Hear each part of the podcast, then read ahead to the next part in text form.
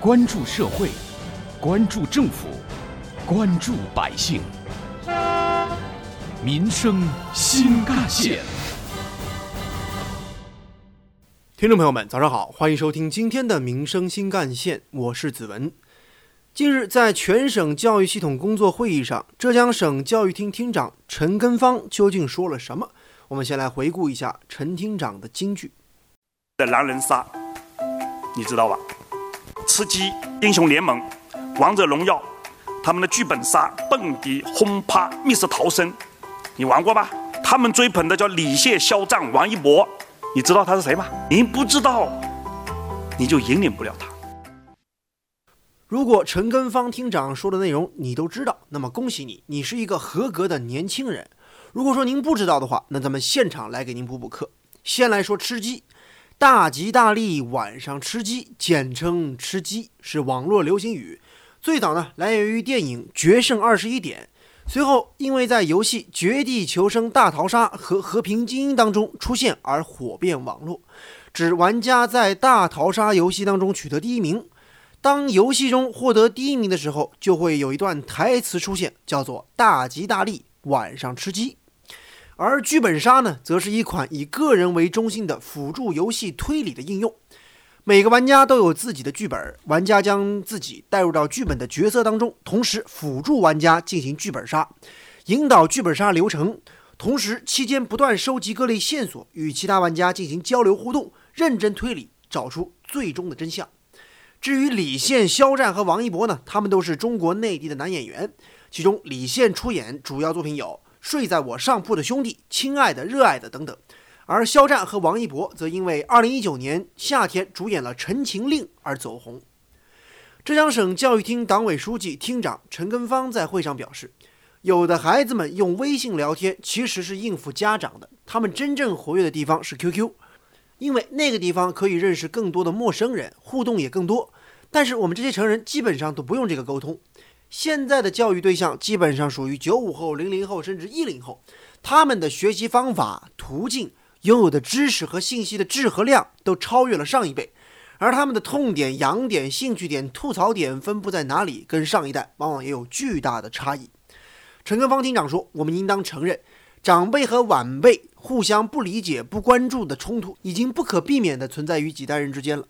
如果说我们不能真正的了解年轻一代，教育者与被教育者之间的隔阂和距离就会越来越大，他们就会变得越来越难以被引导、被教育，更谈不上有效有力的开展政治思想教育了。只有尊重、亲近年轻一代，学习、了解、掌握他们的话语体系，才能更加有效有力地教育和引导他们。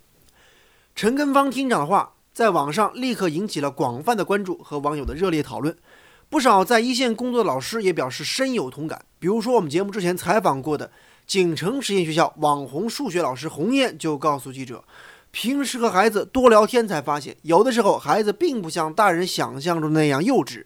比如在喜欢听什么歌方面，孩子往往很有主见。啊，好有趣啊！平时在学校的时候，啊，跟小朋友在一起，啊，会跟小朋友啊唠唠家常啊，放放音乐，然后放放他们喜欢的歌，发现现在的小朋友喜欢听的歌，还真的跟我们差不多。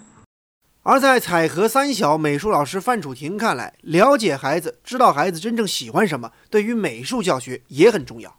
平时的生活中，我和孩子们会有一个互画的环节。孩子们很喜欢我用绘画的方式记录他们的生活的一天，因此我们有了一本记录本。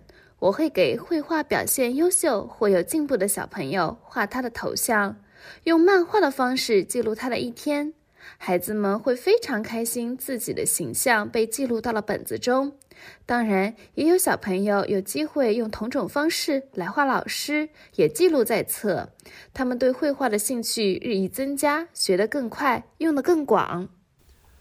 有关于我们今天关注的话题，不少网友的留言和讨论也很热烈。海阔天空就表示为教育厅厅长点赞，教育是一门艺术，将心比心才是真正的教育。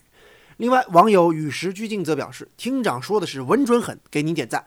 我就想问厅长，您也打游戏吗？您在哪个区啊？网友景年则表示，我作为九零后，除了知道吃鸡是啥，别的还真就不太了解。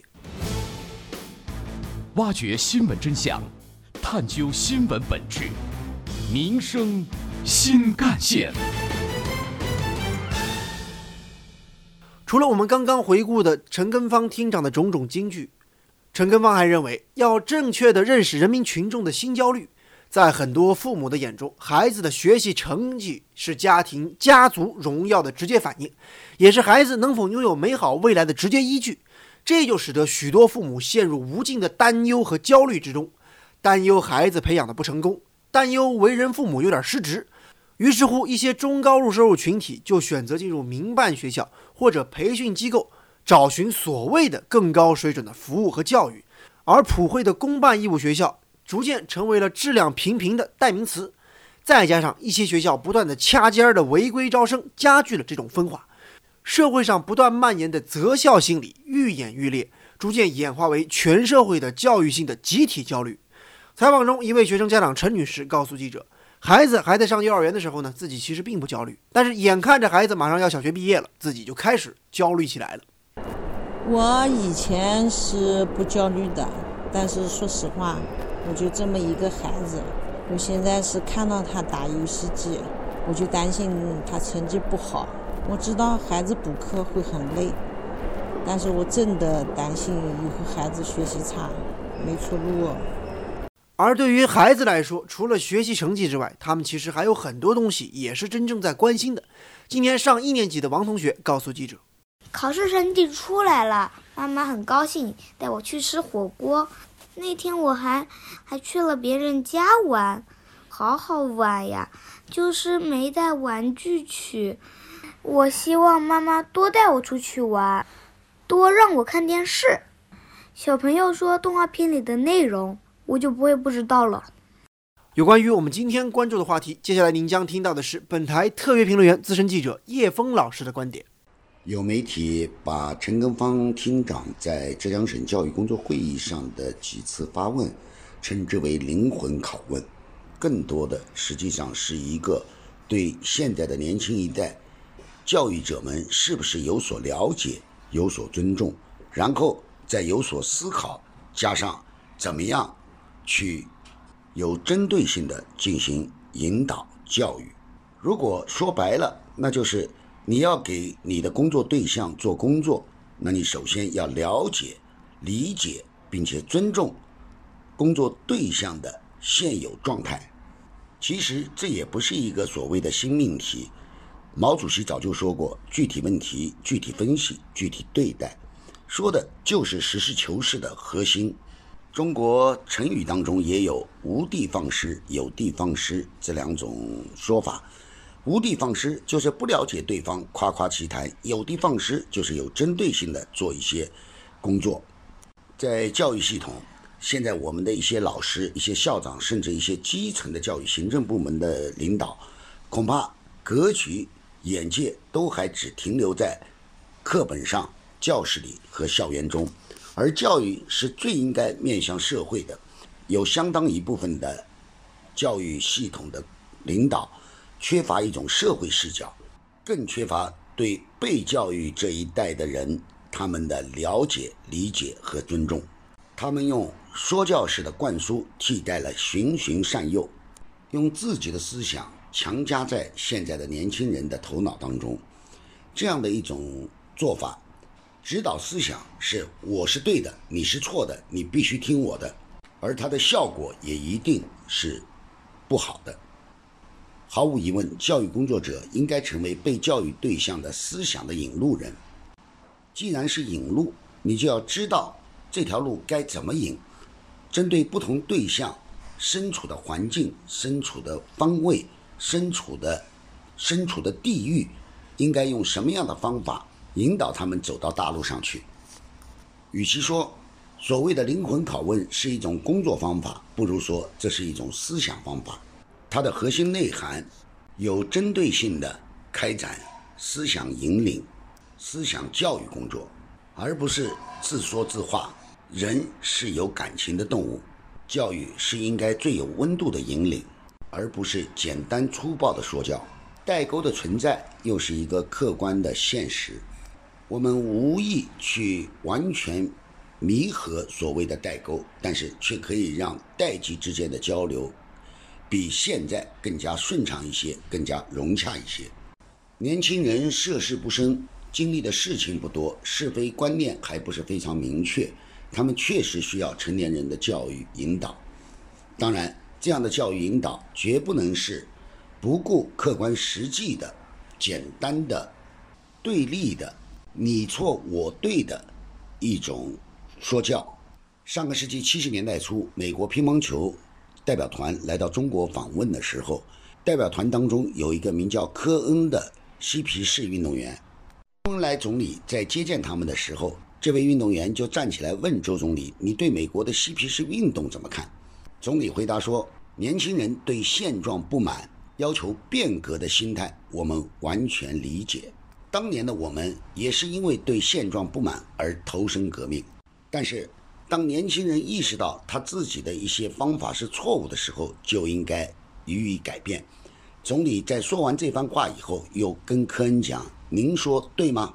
七十年代的嬉皮士在西方国家是颓废派的代名词，嗯，留长发、穿牛仔裤，与西方传统的行为习惯正好完全相反。他们所表达的就是对当时社会现状的一种不满，他们希望用自己的这样的一种仪表以及态度来表达他们对社会的不满。周总理在谈了自己对嬉皮士的这样的一个基本看法以后，还非常尊重的询问这位年轻人：“你认为呢？你说对吗？”是非常经典的一种引导青年人的做法。第二天，科恩远在美国的妈妈听到这个故事以后，专门请在中国的美国朋友给周恩来总理献上一束花，感谢周总理对他儿子的教育。我想，年轻人现在的很多的言行举止，包括他们的喜怒哀乐，是我们老一代人未必能够完全了解。或许很多人都嗤之以鼻的，但是毕竟这是年轻一代，年长者对他们有着教育引导的义务和责任。但是所有的教育都应该建立在对你的教育对象的了解、理解和尊重的基础之上。否则，那就是对牛弹琴，或者叫文不对题。正如叶峰老师所说，作为孩子的老师和家长，在教育孩子的时候，不妨先问一问自己：真的了解孩子吗？沟通对于老师、父母和孩子而言，都是彼此人生极为重要的一部分，不可忽视。